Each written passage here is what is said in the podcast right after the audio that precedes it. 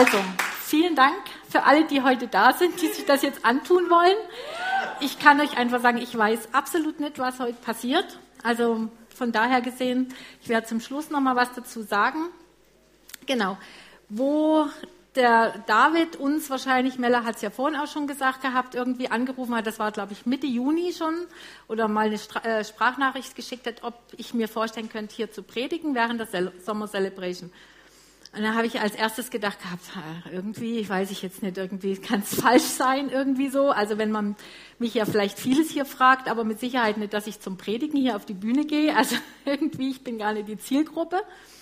Aber ähm, ich habe dann gemerkt, er hat mich ja mit Kerstin angesprochen, also wird es ja wohl dann schon richtig sein. Und dann habe ich gedacht, okay, was mache ich jetzt? Und dann hat mir Gott sofort ein Thema gegeben. Also es war jetzt sofort da, das Thema irgendwie. Ich habe zwar zum David dann geschrieben, gut, ich muss mir jetzt nochmal beten und werde mir es nochmal überlegen, aber das Thema war einfach da. Und eigentlich dann schon kurz danach die ganze Message, also zumindest mal grob alles da. Und so habe ich dann, glaube nächsten Tag, übernächsten Tag zugesagt Gut, und dann war die Nachricht raus und dann ging's los. Und dann habe ich gedacht, was mache ich da eigentlich? Was, was soll ich auf dieser Bühne? Wir haben so krasse Prediger hier bei uns. Ich glaube, das gibt ja mir alle recht oder so. Jeden Sonntag, die liefern hier ab oder so. Und dann soll ich dastehen. Ich kann mich ja eigentlich nur blamieren. Und dann dachte ich aber, okay, nimmst mal die Herausforderung an. Und was macht unser Bundestrainer, wenn er jetzt einfach sich auf ein wichtiges Spiel vorbereitet? Er analysiert die anderen Mannschaften. Ich sage jetzt mal nicht Gegner, aber die anderen Mannschaften. Und so habe ich gedacht, jetzt schau dir doch mal an, wen wir da so haben und vielleicht kann ich von dem einen oder anderen was lernen. Und jetzt brauche ich einfach eure Mithilfe. Also wir haben da einen Prediger, der ist sehr strukturiert. Er hat immer eine gute Gliederung.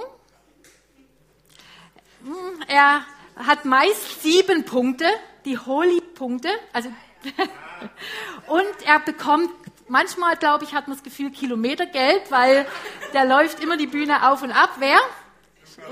Lukas, genau. Lukas Knies. Dann ist einer, der sticht immer heraus, der hat so ein obercooles Outfit. Er erzählt gern am Anfang Stories aus seiner Ehe und bringt dadurch am Anfang schon mal alle zum Lachen und dann hat er schon alles so an seiner Herde. Ja, genau. Und er nimmt sich nicht so ernst. Er erzählt dann gern mal, er ist Hauptschüler und kann nicht so, finde ich auch mega. Dann ist jemand aus immer mega gut, sehr gut vorbereitet, sehr strukturiert, sehr klar in ihren Aussagen, jung, hübsch, blond, ja, genau. Dann ist jemand, der macht's gern praktisch. Der veranschaulicht gern mal was, bringt da mal eine Tür mit hierher. ist eher so der besonnenere Prediger, also der ist jetzt nicht so ganz emotional, hat so einen ruhigeren Predigtstil, hat aber schauspielerisches Talent, also läuft gern mal mit Adams Kostüm über diese Bühne. genau. Dann haben wir noch jemand, äh, der ist so ein Motivator. Der liebt es immer, sagt auch immer so, andere Leute groß zu machen, zu hypen. Er kommt aber immer so lieb rüber. Er hat so eine, so eine ganz zarte Stimme. Also habe ich mir mal, hat mir mal jemand gesagt, er liebt so die Stimme von dem Prediger. Ähm, er hat ein großes Herz für Verlorene. Hat italienisches Blut, genau. Dann haben wir jemanden, der echt mega emotional hier ist. Der haut gern Nuggets raus, sagt dann auch immer, schreibt die Nuggets mit. Er hat immer, also oder er packt gern auch schwierige Themen an, also er scheut sich da nicht davor, macht sich da ja schon mal und er traut sich auch mal zu provozieren. David, ja, genau. Dann haben wir alle. Genau, und dann habe ich gedacht gehabt, okay, das ist ja jetzt alles ganz schön, was ich da angeschaut habe, aber irgendwie passt da ja nichts. Also vielleicht mal mit Frau und Sarah, aber natürlich, das sind einige Jahre dazwischen, kam ich auch nicht mit hin. Ähm, und dann habe ich gedacht gehabt, okay, aber und dann sagte jemand von diesen Predigern mal, wo ich gesagt habe, irgendwie, ich darf gar nicht dran denken, dass ich da predigen muss, sei doch einfach du selbst. Sei authentisch, bring das, was du kannst, das können wir anderen ja auch nicht. Und dann dachte ich, okay, macht ja Sinn. Aber dann hatte ich ja das nächste Problem. Weil zum einen, wer bin ich denn? Aber zum anderen, wie will ich mich denn hier zeigen? Und ich weiß ja, ihr kennt bestimmt so die klassischen Vorstellungsrunden, da checkt man doch immer in, also zumindest wir Frauen, in, der, in den ersten Minuten, Sekunden ab quasi, was will denn da, mit was komme ich denn gut rüber? Ne? Wenn ich so auf Arbeit bin irgendwie, dann denke ich natürlich, dann zeigt man sich, was man für Fortbildungen hat, wo man schon gearbeitet hat, wie man dann irgendwie so, wenn man woanders unterwegs ist oder unter Christen oder so, dann sagt man eher, was weiß ich, vielleicht schon 35 Jahre verheiratet, drei Kinder, vier Enkel, es kommt doch immer gut irgendwie. Ne? Also von daher gesehen, das kann man ja schon gut. Aber ist es das irgendwo, was ich zeigen will? Und gerade in den Social Media irgendwie heutzutage, also wer zeigt sich eigentlich mit seinen Schwächen? Wer zeigt sich eigentlich vielleicht gern ungeschminkt oder so? Also ich kenne jemanden, der das macht, der sitzt da hinten. Aber ich weiß nicht, ob ihr diese Bewegung kennt. Kennt ihr die so am Smartphone? So? Ihr alle anderen nicht? Nee? Irgendwie? Also ich kenne das gut und mein Mann hasst diese Bewegung. Der, der kriegt in Collar, wir kriegen uns da regelmäßig in die Haare, wenn ich dann immer so erstmal gucke. Wir haben die Vereinbarung, dass er eigentlich kein Bild rausschicken darf, wo ich drauf bin, was ich nicht abgesegnet habe. Und dann geht es immer erstmal so, aber leider hält er sich nicht daran und hinterher denke ich, wie kannst du nur? Siehst du nicht diese Falten? Er sagt immer, du siehst doch blenden aus, du siehst immer wie immer aus. Dachte ich, super, tolles Kompliment, wenn man so äh, irgendwie blöd aussieht und dann siehst du immer wie immer aus. Dann dachte ich, ja super. Also weiß ich nicht, ob man das hören möchte. Und dann habe ich einfach gedacht, okay, aber wer bin ich denn hinter diesen ganzen Masken? Wer bin ich denn hinter den Funktionen, so als Mutter, Krankenschwester, Oma, Geliebte, keine Ahnung irgendwie, wer, wer macht's mich, was macht mich denn aus? Und ich habe dann so gemeint, okay, ich bin ja schon sehr offen. Ich rede viel und gern und manchmal zu viel. Ich rede dann auch manchmal Dinge, die ich dann eigentlich nicht sagen möchte, verplapper mich dann oftmals, denke dann immer hinterher, wie kannst du das wieder sagen? Was denken die jetzt wohl über dich? Oder ich bin durch meine offene Art dann manchmal auch nicht so feinfühlig, dass ich dann schnell mal was raushau irgendwie und gar nicht merke, dass ich den anderen vielleicht damit verletzt habe. Aber äh, hinter dieser großen Klappe manchmal ist ja bei jedem so, eigentlich steckt ja auch so was, so was ganz Weiches, Verletzbares und Kränkbares. Das hängt ja immer so zusammen. Und die wenigsten wissen vielleicht, wie sensibel ich bin wie schnell ich irgendwie so ganz klein mit Hut werde, dass ich einfach so einsam mich fühle, dass ich mich ungeliebt fühle, unfähig, ich kann nichts, ich bringe nichts. Und dann melden sich bei mir immer ganz schnell so diese Selbstzweifel und das alles. Und deshalb habe ich meine Predigt der Feind in meinem Kopf genannt. Und ich glaube, mit diesen Kämpfen bin ich wahrscheinlich nicht allein. Also das kriege ich zumindest immer wieder mit, dass wir alle irgendwo da kämpfen. Und einerseits kämpfen wir gegen Stolz und, und Überheblichkeit und auf der anderen Seite kämpfen wir einfach gegen ja, so Minderwert, Selbstanklage, dass wir einfach nichts können. Und ich liebe die Bibel, weil eigentlich stehen da genau solche Menschen drin. Ich weiß ja nicht, wie es euch geht, aber wenn ich die Paulusbriefe, also ich persönlich und vielleicht als Frau lese, habe ich echt manchmal das Gefühl, ist der doch arrogant? Ist der doch von sich eingenommen? Und ich denke manchmal vielleicht, gut, ihr wisst ja wahrscheinlich die meisten, was er auch über Frauen gesagt hat, weiß ich nicht, ob das damit was zu tun hat, aber irgendwie habe ich da echt manchmal meine Schwierigkeiten. Auf der anderen Seite sagt aber auch Paulus in Römer 7, Vers 19, denn das Gute, was ich will, das tue ich nicht, sondern das Böse, das ich, das ich nicht will, das tue ich. Und da spüre ich eigentlich wieder einen ziemlich reflektierten Paulus, einen einsamen. Oftmals sagt er einfach auch, ich fühle mich so unfähig, ich fühle mich so, so klein. Eigentlich geht es dem genauso, mehr oder weniger wie, ja, wie mir, wie dir. Und wir hatten ja jetzt diese Beziehungsweise-Serie, die mega war, fand ich. Also da hat jeder was mitgenommen. Und da kam auch immer wieder mal diese Frage auf, möchtest du mit dir verheiratet sein? Möchtest du dein bester Freund sein? Und ich weiß nicht, wie es dir geht. Vielleicht sagst du natürlich easy, ja, logisch. Also bin ja die Beste, ich bin ja irgendwie beste Freundin oder so.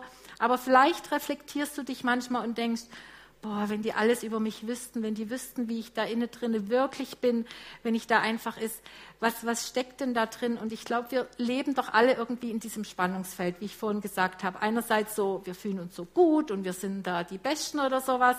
Und auf der anderen Seite sind wir so ein Häufchen Elend, was da irgendwie so, und eine Nachricht oder ein Gedanke zieht uns komplett runter. Und mein erster Punkt, den ich heute mitgebracht habe, ist, dass ich mir mal mit euch angucken will, was geht denn eigentlich in so einer Situation in meinem Gehirn vor sich. Und ich weiß nicht, kennt ihr, vielleicht hat sie schon mal den Teufelskreis der Angst. Vielleicht hat den schon mal irgendwie jemand was davon gehört. Also da gibt es einmal eine Situation oder einen Auslöser. Okay, jetzt merke ich mal, wie das schwer ist, wenn man hier schreibt, wenn das immer die anderen sagen. Die Schrift ist nicht gut. Dann kommen Gedanken, dann kommen Gefühle und dann kommt die körperliche Reaktion. Die Reaktion. Und wenn wir jetzt mal ein klassisches Beispiel anschauen, uns mal. Ähm, kennt ihr wahrscheinlich alle, man hat einen Unfall, irgendwie was weiß ich, und ich muss mich danach wieder in ein Auto setzen. Dann kommen doch ganz schnell mal so diese Gedanken plötzlich, kann ich das noch? Kann ich überhaupt noch fahren? Bin ich überhaupt fähig? Was ist, wenn dann wieder was passiert oder so? Das sind dann die Gedanken. Dann kommen natürlich die Gefühle hoch. Ich bekomme Angst, ich, ich fühle mich total unfähig, ich weiß überhaupt nicht, ob das überhaupt noch funktioniert. Natürlich reagiert der Körper darauf, dass er nämlich dann einfach mit Schwitzen vielleicht, mit dem hohen äh, Puls reagiert, mit, also man, man reagiert so wirklich vegetativ. Und das bestätigt uns natürlich wieder, ich kann es nicht. Also bin ich wieder in diesem Ganzen drin. Und ihr werdet euch jetzt wahrscheinlich fragen, was hat es jetzt mit der Predigt zu tun? Aber mir kamen diese Gedanken, es gibt eben nicht nur diesen Teufelskreis der Angst, sondern es gibt auch den Teufelskreis aus negativen Gedanken und negativen Gefühlen. Und ich weiß nicht, ob ihr das kennt. Also ich bin da prädestiniert dafür. Also will ich mal ein paar Beispiele sagen. Ich komme vielleicht von der Arbeit nach Hause, bin vielleicht ein bisschen fertig, hatte Frühdienst, gehe ins Schlafzimmer und sehe, das Bett ist nicht gemacht. Da müsst ihr wissen, mein Mann, wenn ich Frühdienst habe, kommt als, also geht nach mir aus dem Haus und dann kann es sein, dass ich mich dann schon mal ein bisschen ärgere. Dann gehe ich in die Küche und sehe einfach irgendwie, der Teller ist nicht weggeräumt oder Krümel liegen rum oder sonst irgendwas. Und dann denke ich irgendwie, da schwillt was an. Ich weiß nicht, ob ihr das kennt, vielleicht bin ich ja die Einzigste. Aber ich merke dann irgendwie, da bildet sich so, so solche negativen Gedanken, sowas, er liebt dich gar nicht. Jetzt seid ihr 35 Jahre verheiratet und er kapiert es immer noch nicht, dass die Socken nicht weggeräumt werden, also dass er die Socken wegräumen soll. Und diese Tasse, warum steht die wieder da? Und er weiß doch, dass mein, dass mein Arbeitstag anstrengend war oder sowas. Er nimmt dich gar nicht wahr. Und ich kann mich da so ganz gut reinsteigern. Und dann kommt es vielleicht dann kurz drauf, mein Mann nach Hause. Und meistens muss ich gar nichts sagen, sondern er sieht es dann an meiner Reaktion und anstatt, dass er jetzt kommt und sagt, Schatz, ich hab dich lieb oder sowas, sagt er, was hast du jetzt wieder? Was hast du wieder falsch gemacht oder so? Und das ist für mich natürlich voll wieder diese Bestätigung. Er weiß es und macht es trotzdem und er sieht es genau und dann irgendwie und dann reagiere ich da drauf und denke, ja, und er liebt mich ja doch nicht und dann hätte er das gemacht und er sieht mich überhaupt nicht meine Arbeit. Er denkt ja eh, ich bin nur zum Hobby dort und, und irgendwie das macht mir alles nur, nur er arbeitet und so. Meine Reaktion natürlich wird dann immer impulsiver, aber oftmals geht es dann einfach auch bei mir so, ich habe das auch genannt, eigentlich so eine Spirale, Negativspirale, weil ich bin dann nicht nur, dass sich das so dreht und ich gebe dann zurück, sondern ich werde dann irgendwie ganz klein, setze mich vielleicht dann irgendwie heulend in die Ecke und bin dann so Häufchen elend oder so, solche Gedanken. Vielleicht kennt ihr sowas. Oder eine andere, eine ganz aktuelle ähm, Situation, ich habe einer Freundin gesagt, dass ich heute predigen werde. Also vor ein paar Wochen habe ich gefragt und ihre Reaktion war, oh, habt ihr das Sommerloch? Habt ihr auch keine Prediger, dass sie dich fragen? Und es kam natürlich nicht so rüber, aber das kam bei mir so an. Also mein, normalerweise ist ja diese Reaktion oder okay, brauchtet ihr jetzt Leute oder so, die jetzt predigen, ist ja mal was ganz Neutrales. Aber bei mir kam an, sie kennt dich doch. Und anstatt dass sie sagt, wow, finde ich voll gut, ich bete für dich, sagt sie sowas. Und ich bin immer kleiner. Ich habe mich natürlich wieder voll in Frage gestellt. Ich habe gedacht gehabt, das, darf es jetzt nicht geben, irgendwie so. Die, also ja, ich habe es dann zur Seite gelegt und ich glaube, mit diesen, mit diesen Situationen habe ich zumindest mindestens immer wieder zu kämpfen. Und ähm, ich habe einfach mal gesagt gehabt oder mir überlegt, die negativen Gedanken lösen eben immer wieder negative Gefühle aus. Und in so einer Situation ist überhaupt keine Beurteilung mehr objektiv möglich. Wir sind dann in so einer Spirale drinne, weil und das ist ein, eigentlich ein ganz normaler Vorgang. Das ist jetzt gar nichts, was wir uns einbilden oder sonst was, weil der Teufelskreis der Angst, das ist einer der bestuntersuchtesten und bestbewiesensten Kreisläufe in unserem Hirn.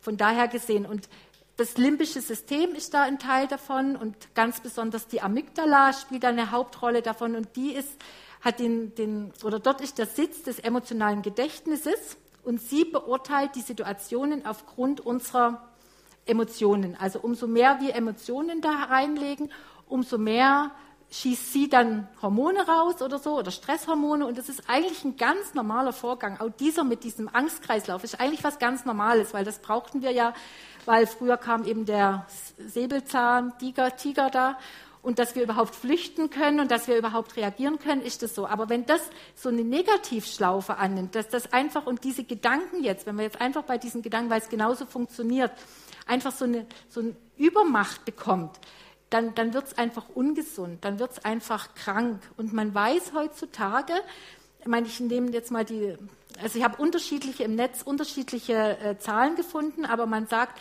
mindestens 75 Prozent, wenn, also manche sagen sogar 95 Prozent aller Krankheiten, die heutzutage oder wo, mit denen wir leben, hat was mit dem Gehirn und mit unseren negativen Gedanken und mit diesen ganzen Kreisläufen zu tun.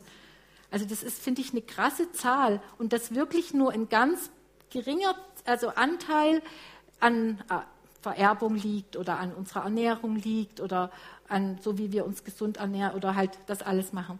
Und ich finde das mega. Und ich glaube, manchmal, wenn wir wüssten, wenn wir dem einfach Raum geben, dass wir diese negativen Gedanken haben und dann diese negativen Gefühle und in diesem Kreislauf uns befinden, ich glaube, wir würden aufhören, manchmal zu denken. Weil wenn ich manchmal denke, wie viel negativ ich am Tag so denke, irgendwie, ähm, unser Verstand verändert die Struktur unseres Gehirns. Dr. Caroline Lief, eine Neurowissenschaftlerin und Christin, die forscht seit über 30 Jahren auf diesem Gebiet. Und die äh, ja, inspiriert mich wahnsinnig. Und sie hat gesagt, Gott hat uns den Doktor der Neuroplastizität verliehen. Neuroplastizität ist eben die Fähigkeit des Gehirns, sich neu zu bilden, immer wieder neu. Das ist nichts also Festes, wenn, wenn das einfach mal in diesen Bahnen ist. Das heißt nicht, dass das für immer und ewig ist, sondern wir haben die Möglichkeit, einfach das zu verändern. Und wir müssen einfach wissen, wir, also jeder selber, ist der Gestalter seiner Gehirnlandschaft. Das ist so wichtig. Also wenn ich mir das so vorstelle, dass ich einen Einfluss darauf habe, wie das da oben so ist, dann bin ich ja schon mal in einer ganz anderen Funktion. Und wir gehör, also kontrollieren unser Gehirn und nicht unser Gehirn soll uns kontrollieren. In 2. Korinther 10, Vers 4 bis 5 steht, denn obwohl wir im Fleisch wandeln, kämpfen wir nicht nach dem Fleisch. Denn die Waffen unseres Kampfes sind nicht fleischlich, sondern mächtig für Gott zur Zerstörung von Festungen. So zerstören wir überspitzte Gedankengebäude und jede Höhe, die sich gegen die Erkenntnis Gottes erhebt, und nehmen jeden Gedanken gefangen unter den Gehorsam Christi. Also wir haben Einfluss darauf. Ich höre so oft, dass Menschen sagen, das ist einfach so, ich, ich denke einfach so, die Gedanken kommen permanent und ich kann mich überhaupt nicht wehren. Aber es ist eben falsch, das ist eine Lüge, das, was Mella heute früh auch gesagt hat. Wir glauben so oft die Lügen Satans und stehen einfach nicht auf und sagen einfach, was sagt denn die Bibel dazu? Wir können diese Gedanken gefangen nehmen in Christus und wir können über unsere Gedanken herrschen, nicht unsere Gedanken über uns. Die Frage ist jetzt natürlich, wie mache ich denn das jetzt mal ganz praktisch? Ich meine, das klingt ja alles ganz gut so, Bibelstelle, klar, aber was mache ich denn da? Und ich habe da meinen Werkzeugkoffer mitgebracht. Und meine erste, was mir ganz spontan einfiel, war das hier. Ich weiß nicht, ob ihr es lesen könnt. Da steht unten drunter, also Stopp und dann natürlich Psalm 46, 11. Ich fand es so witzig. Ich arbeite ja auf, also im Krankenhaus, auf einer Psychosomatik und wir verteilen ständig so diese Stoppschilder. Das ist was ganz Normales. So in der Verhaltenstherapie macht man einfach so, dass man einfach sagt, Stopp, aus dem Ganzen mal raustreten. Aber dann fiel mir natürlich, das kann ich dort nicht bringen, dieser Psalm 46 ein. Ich weiß nicht, ob ihr den kennt. Da heißt, seid still und erkennt, ich bin Gott. Und ich finde es so eine Zusage. Das, ich finde es so mega krass, dass Gott uns sagt einfach und eine, komm doch einfach mal auf meine Seite, dass ich eben nicht einfach mich nur mental, ich gehe da mal raus oder was weiß ich, sondern dass ich einfach sagen kann, Gott, du bist da und ich gehe da einfach raus und ich, ich gehe mal auf deine Seite und was sagst du denn da zu mir? Mein nächstes, was ich rausgefunden habe, ist das hier, Wort Gottes wir haben in unserer Bibel so eine Schatzkammer da drinne. Und ich weiß nicht, wann du das letzte Mal da drinne gegraben hast, was und rausgefunden hast, was denn Gott über dich sagt, was da alles drinne steht. Weil ich denke, wir suchen so viel und ich fand das krass. Also die Mella hat mir so, im Prinzip sind es zwei gleiche Predigten oder, oder so in Serie oder sowas, ohne dass wir wussten davon, was wir predigen. Äh, von daher hört, sich, hört euch auch die erste Predigt an. Und ich denke, wir, wir schauen so oft und suchen so oft nach, wo wir irgendwie, was weiß ich, unseren Mangel stillen können. Und anstatt da wirklich mal im Wort Gottes zu suchen. Wir haben heutzutage so viele Möglichkeiten. Wir haben Bibel-Apps, wir haben alles Mögliche, was wir uns rausschreiben können. Es gibt wunderbare Bücher. Also ich weiß nicht, ob ihr das kennt, Stacy und äh, John Eldridge. Äh, weißt du nicht, wie, äh, wie schön du bist. Das ist eins, das habe ich damals aufgefressen. Es ist schon ein älteres Buch, aber das ist so gut für einen Mann oder für die Männer gibt es der ungezähmte Mann, wo einfach drin steht, wie Gott uns gemacht hat, was er sich bei uns gedacht hat, wenn unsere Sehnsüchte da rauskommen. Und ein ganz tolles Buch finde ich auch Neues Leben, neue Identität von Neil T. Anderson das haben wir damals schon vor Jahren, wo, was weiß ich, vom, mit dem Lukas und so durchgenommen, diese Sache. Und da stehen ganze Listen drinne, wie Gott dich sieht. Also einfacher kann man es eigentlich gar nicht mehr haben. Nur wenn wir das, diese Schätze einfach zur Seite legen, dann wird es nichts bringen. Wir müssen die einfach wirklich wie inhalieren, wir müssen die aufnehmen, wir müssen die wirklich wie essen, weil wir essen ja auch nicht nur einmal am Tag oder einmal die Woche oder so, es wird ja mal reichen. Ich habe das Buch jetzt mal gelesen oder das andere, kann ich zur Seite legen, ich weiß es ja. Wir müssen, wir es aufnehmen, wir müssen einfach wirklich das immer wieder über uns aussprechen. Und Gott macht keinen Fehler, das möchte ich dir einfach zusprechen. Wenn du jetzt einfach das Gefühl hast, einfach, ähm, das gilt vielleicht nicht für mich und das gilt für die anderen oder sowas. Kein Künstler würde ein Bild herausgeben, was nicht perfekt in seinen Augen ist. Keiner. Weil da wäre ja doof. Also es geht ja auf den zurück. Der schreibt ja nicht hin drunter zweite Wahl oder irgendwie. Hab mir nicht so viel Mühe gegeben oder sowas. Kein Künstler würde das machen. Jeder ist bestrebt, dass er sagt, das Bild kommt erst raus, wenn ich wirklich meinen Namen drunter setze. Und wir sind made in heaven. Wir sind königlich und das müsst ihr euch einfach sagen und das müsst ihr euch wirklich immer wieder in euch reinsprechen. Was anderes, ähm, was noch hat, was in die ähnliche Richtung geht, ist Gebet. Klar, ist logisch. Also ich meine, wir als Christen wissen natürlich, was Gebet ist. Aber was ist denn wirklich Gebet? Gebet ist ja Kommunikation, mal grob gesagt, mit Gott. Das kann verbal, nonverbal sein. Aber in der Bibel steht drin, oder zumindest in meiner, betet ohne Unterlass. Ich gab mal vor Jahren äh, einen, der hat dann so Wecker verteilt oder so, konnte man kaufen. Dann hat alle zehn Minuten ähm, geklingelt in der Tasche, hatte ich aus, war dann immer ganz lustig bei uns im Mittagsteam, wenn dann immer so ein Bäcker da, was ist, was ist da irgendwie, das war noch in der Zeit, da gab es noch keine Handys. Jetzt würde man denken, eine WhatsApp kommt oder so irgendwie. Aber damals war das so. Und man kann ja drüber denken, wie man will, ist egal. Aber es hat mich für die Zeit, wo ich den Wecker immer bei mir hatte, wirklich daran erinnert, ich bin verbunden mit Gott. Also es war einfach, man hat da nicht große, also man hat im Geist so gebetet und sagt, danke, ich Gott, dass du da bist, dass ich nicht allein bin und sowas. Und einfach aus dieser Verbindung heraus in den Alltag gehen oder den Alltag zu, zu gestalten, ist einfach ein Privileg, was wir jederzeit haben. Und ich fand interessant, ähm, man hat an den Gehirnen von Mönchen erkannt, dass die ein viel geordneteres Gehirn haben. Und dreimal dürft ihr raten, warum das so ist. Also es macht einfach Sinn, wenn wir unseren Garten da oben gestalten und aufräumen wenn wir da einfach aktiv werden. Das nächste, was ich habe, ist, ähm, oh, jetzt kriege ich die selber nicht ab, unseren Geist segnen. Ich weiß nicht, ob ihr da schon mal was gehört habt.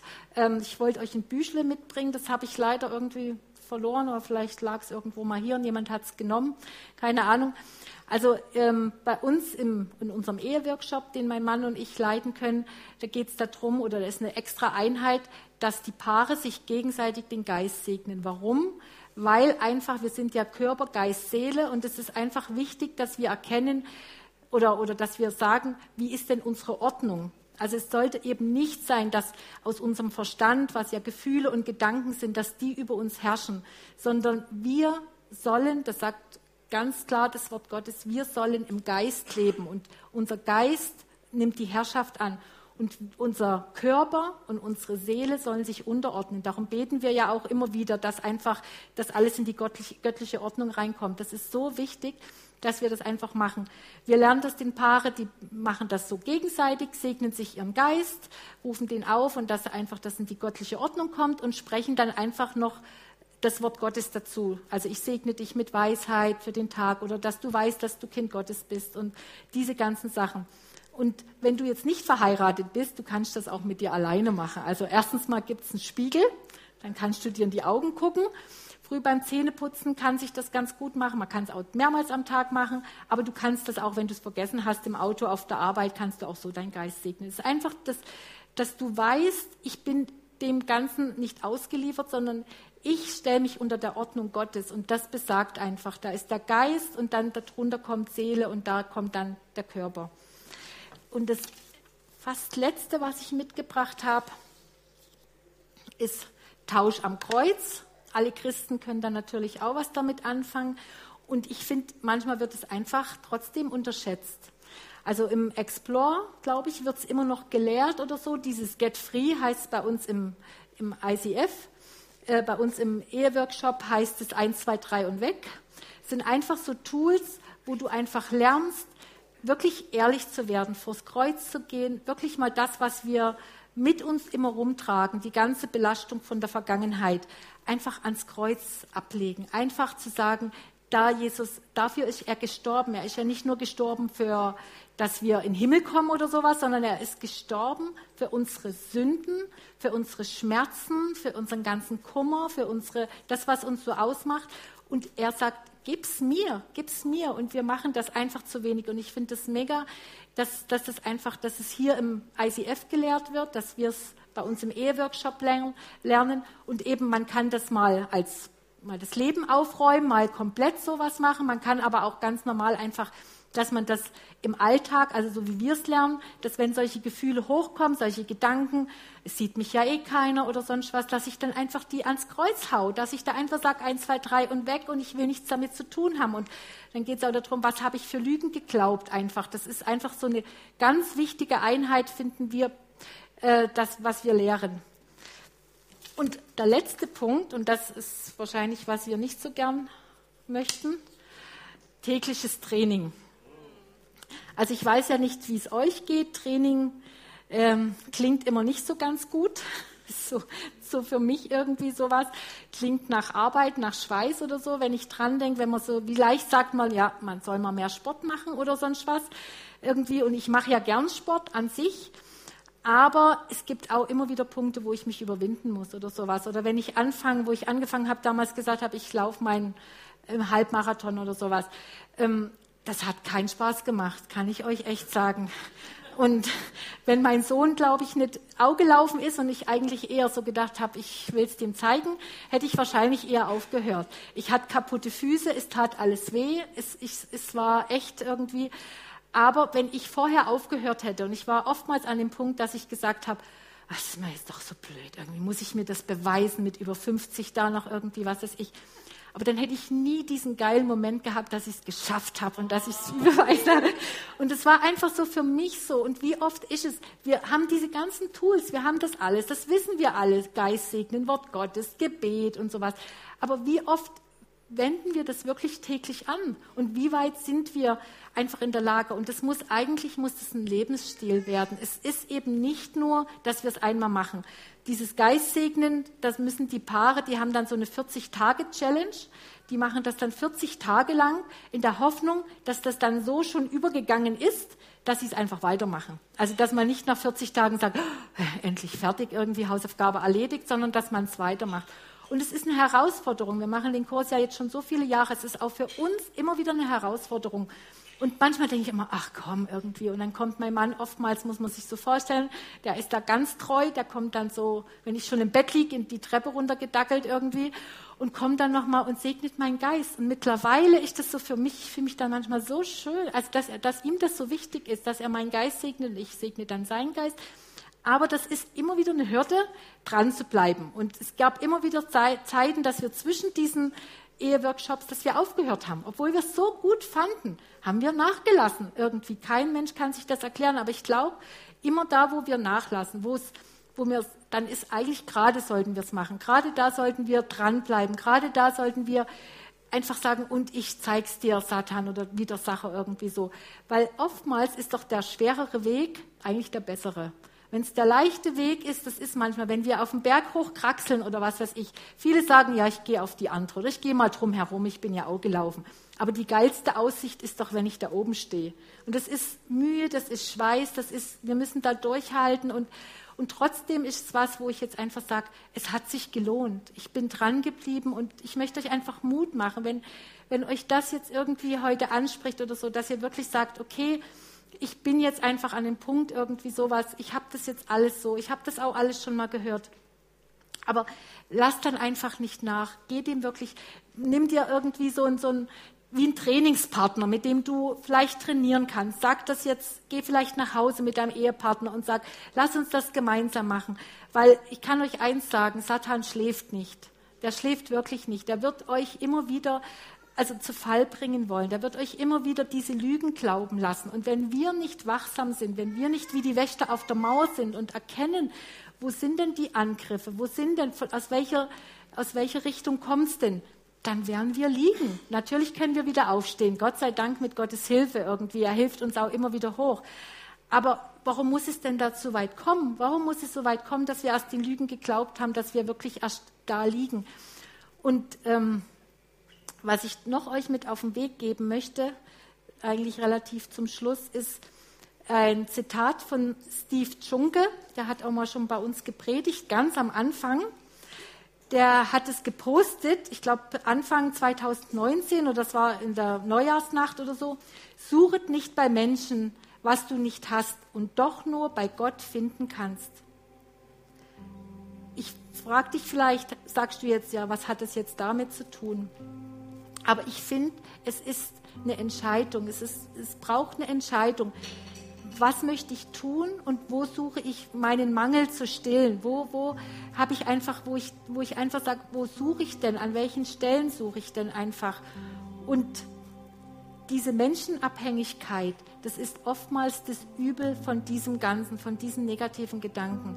Das ist das, warum wir anfangen, überhaupt so zu denken. Weil wir wollen doch alle dazugehören. Wir wollen doch alle mitschwimmen auf dieser wunderbaren Welle des Wohlstands und alles und dass es uns allen gut geht und dass wir alle irgendwie ähm, gut drauf sind. Und eigentlich suchen wir doch alle Liebe und Anerkennung. Das ist doch das, was wir wollen. Und ich denke einfach, wenn wir diese ganzen Dinge anwenden, dass wir einfach sagen, diese toxischen Gedanken, die müssen einfach entlarvt werden. Die müssen einfach wie, wie wirklich, dass man sagt, wo kommt es denn daher? Wo kommen denn einfach diese Angriffe her? Und dann einfach das Wort Gottes dagegen hauen und sowas. Und wirklich sagen, und ich gehe in Kampfstellung jetzt einfach und ich achte darauf oder sowas. Dann kann uns das gar nicht, also wer kann uns denn was anhaben? Wir sind ja in Christus, wir sind unter seinem Schutz. Und, ähm, und dieser Mangel aber, das, was ich gerade gesagt habe, und da muss ich, ich habe ja am Anfang begonnen, dass ich gesagt habe, dass ich mich in Frage gestellt habe. Aber wer mich kennt, ich bin erzogen worden im Leistungsdenken. Und ähm, mein Maßstab, ob ich geliebt werde oder so, ging immer über Leistung. Und leider muss ich echt sagen, wir haben das auch, oder mein Mann ist auch so erzogen worden, heule ich auch noch, an unsere Kinder weitergegeben. Dass ich einfach, das heißt, nicht, das heißt nicht, dass meine Eltern mich nicht geliebt haben, aber es war immer so, wenn ich eine Eins bringe, dann war alles bestens. Wenn eine Zwei kam, warum hast du keine, warum hast du dich nicht angestrengt oder so? Und ich, und ich habe das so verinnerlicht, das ist so, eine, so tief in mir drin, ich muss das und das bringen, dann werde ich geliebt. Ich muss das und das anziehen, dann werde ich geliebt. Ich muss so und so reden, dann werde ich geliebt. Ich muss, was weiß ich, da in diesen Kreisen dabei sein oder was weiß ich. Und das ist so mühsam und das ist so anstrengend und das ist, und eben, wo ich die Predigt vorbe also vorbereitet habe, ich war echt gut im Fluss, muss ich sagen. Also ich habe das niedergeschrieben. Ich hatte auch Spaß dran und habe gedacht, ja, das ist echt mein Thema und mit diesen Gedanken, ich leide ja da auch wirklich immer drunter, dass es mich so runterzieht, dass ich so negativ denke und immer denke, irgendwie nur mir passiert und am Mittwoch habe ich dem David einfach mal die Predigt geschickt, ob er noch mal drüber schauen will. Und dann sagt er, ja, es wäre ganz gut, wenn ich zum Schluss noch mal auflösen würde, wie es mir denn ergangen ist. Also wie das dann so, ich würde ja am Anfang sagen, dass ich quasi Zweifel habe, ob ich jetzt irgendwie predige. Und dann habe ich gedacht, ja gut, kann ich ja machen. Ich kann ja sagen, ihr seht ja jetzt, dass ich da bin oder so. Und ich bin auch die ganze Woche, ich bin jetzt die letzten Tage ganz viel gelaufen, weil das war so meine ja, nochmal Vorbereitung. Ich habe gepredigt im Wald, den Bäumen oder so. Es lief super, auf der Zeit geguckt. Ich war richtig gut drauf und habe gedacht, jetzt musst du es nur noch auswendig lernen, dass es wirklich im Fluss ist und dass du da gut drauf bist oder so. Und am Freitagabend waren wir hier und dann haben wir mal geguckt, ob eben die Tafel da ist und ob das jetzt klappt, dass ich da so hin und her, wie ich das machen könnte. Und plötzlich habe ich so zwei, drei Sätze nur gesagt und plötzlich habe ich gemerkt gehabt, irgendwie, da kommt so eine Anspannung, da kommt eine Nervosität oder sowas. Und ich bin dann weiter, ich muss dann zum Nachtdienst gehen und dann habe ich gedacht, super, jetzt habe ich ja nachts mal so zwischen zwei und vier, wenn mal weniger los ist, kann ich ja mal predigen. Habe ich gemacht, mir alles hingelegt oder so im, im Dienstzimmer bei uns. Zum Glück kommt da ja keiner und habe angefangen und ich hatte irgendwie, es, es war wie alles weg. Ich, es fühlte sich alles nur scheiße an. Das darf man vielleicht nicht sagen, aber ich sage es jetzt. Es war, es war wirklich, es, habe gedacht, das ist doch nicht meine Predigt, das ist doch irgendwie gar nicht, was ich sagen wollte. Das hat sich irgendwie so, und, und ich kann es gar nicht flüssig sagen und es hängt alles und was weiß ich. Und ich kann euch sagen, ich habe so eine Panikattacke gekriegt, dass ich, ich habe gedacht gehabt, ich kipp um. Es tat so weh, ich habe es noch nie erlebt und ähm, ich habe schon immer mal Angst im Winter, wenn ich Auto fahre oder so, dass ich denke, irgendwie das ist eine Panikattacke. Aber das hat das echt getoppt oder so. Und ich habe gedacht, wie, ja, und dann beruhigt man sich und denkt, ja, ich habe ja dann noch den ganzen Samstag, stehst nicht so spät auf, dann kann ich ja da noch üben. Und ich dachte, ich will gar nicht mehr, ich will diese, ich war kurz dran, alles zu zerreißen. Ich wollte eigentlich noch in David schreiben, irgendwie sowas, ich kann nicht predigen oder sowas. Dachte, ja, vielleicht macht Mella die zweite noch oder so. Bin dann Samstag früh aufgestanden, wo ich auf Toilette war und dachte irgendwie, oh, ich muss jetzt irgendwie so und ja, du hast noch bis heute Abend, hast noch Zeit und wenn du das jetzt mal richtig ranklotzt oder was weiß ich.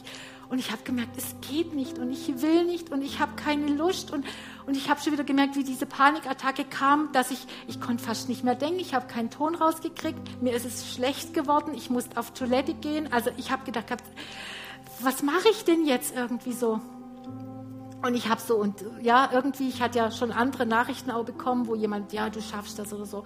Und dann kam eine Nachricht, habe ich so schnell im Bett noch geguckt vom Stefan. Und der Stefan hat einfach geschrieben, sei einfach Kind Gottes. Sei einfach authentisch und sei einfach Kind Gottes. Und dann dachte ich, wow, woher weiß der, wie es mir jetzt geht? Und dann habe ich gedacht gehabt, typisch, ich bin voll auf diese Lüge reingefallen, ich muss es machen, ich kann es ja, ich habe mich ja vorbereitet. Natürlich, die klang gut, die Predigt. Und wie er es jetzt beurteilt, ist mir gerade egal, irgendwie so. Aber, aber ich habe ich hab nur noch geweint. Ich habe die Decke über den Kopf gezogen. Ich habe geweint. Mir kam dann noch der Gedanke vor im Breen Bres, also als auch Mut machen, solche Abende, die sind einfach mega. Hat Beate mal zu mir gesagt, komm ins Land der Ruhe, Gott will dir Ruhe schenken.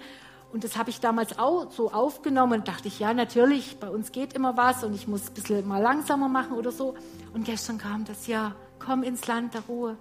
Und ich lag wirklich nur da und habe die Predigt zur Seite getan und habe gesagt, ich mache nichts mehr. Ich wusste, ich kann es nicht. Also ich wusste es wirklich. Das klingt zwar jetzt vielleicht ein bisschen blöd, weil ich jetzt relativ gut durchgekommen bin, aber gestern hat sich das überhaupt nicht so angefühlt.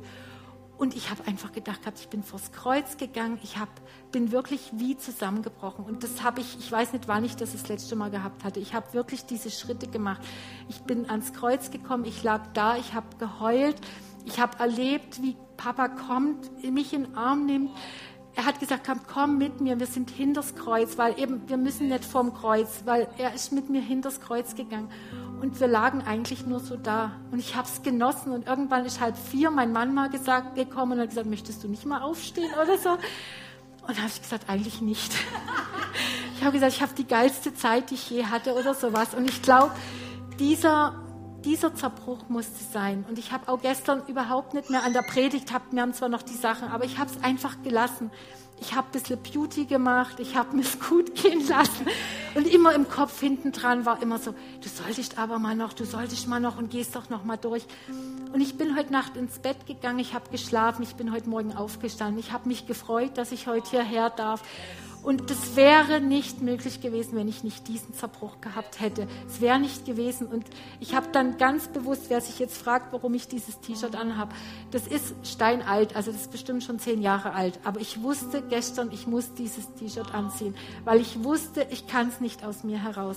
Wenn der Heilige Geist mir nicht hilft, dann stehe ich so wie im Nachtdienst da nach Worten ringend, nicht mehr wissen, nicht mehr lesen können, komplett blackout. Und ich dachte, und wenn ich heute zusammenbreche und wenn ich, keine Ahnung, es wird, wird an der Liebe Gottes, wird sich nichts ändern.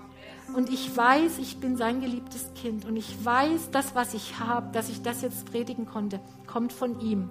Weil, und das Krasseste muss ich noch sagen, was mir heute früh in, im Worship kam, ich habe eigentlich noch gedacht gehabt, das sind Angriffe von Satan. Ich habe eigentlich noch gedacht gehabt, typisch. David hat mir dann noch geschrieben, ja, dann wird es gut, wenn das Angriffe sind oder sowas. Aber heute früh habe ich gemerkt, das war nicht Satan. Das war Gott, der mir einen Stecker gezogen hat. Er wollte nicht, dass ich versage oder dass es mir nicht gut geht. Aber er hat mir diese Lektion erteilt. Leg deinen Stolz, dass du das kannst, dass du hier predigen kannst, dass du die Mega irgendwie bist. Leg das zur Seite und komm in die Abhängigkeit von mir. Komm in die Abhängigkeit und lass dich einfach nur lieben und beschenken. Und du musst hier nichts leisten. Du musst, wir müssen alle nichts leisten. Wir dürfen Kind Gottes sein und das möchte ich euch auf dem Weg mitgeben. Und wenn es dir jetzt heute so geht, wenn du dich irgendwo an einem Punkt angesprochen fühlst, wenn du vielleicht auch dieses Leistungsdenken hast, immer wieder vielleicht auch in die Falle Satans tappst, wo du immer wieder sagst, ich muss oder ich sollte oder es passiert immer mir. Es ging mir heute früh so.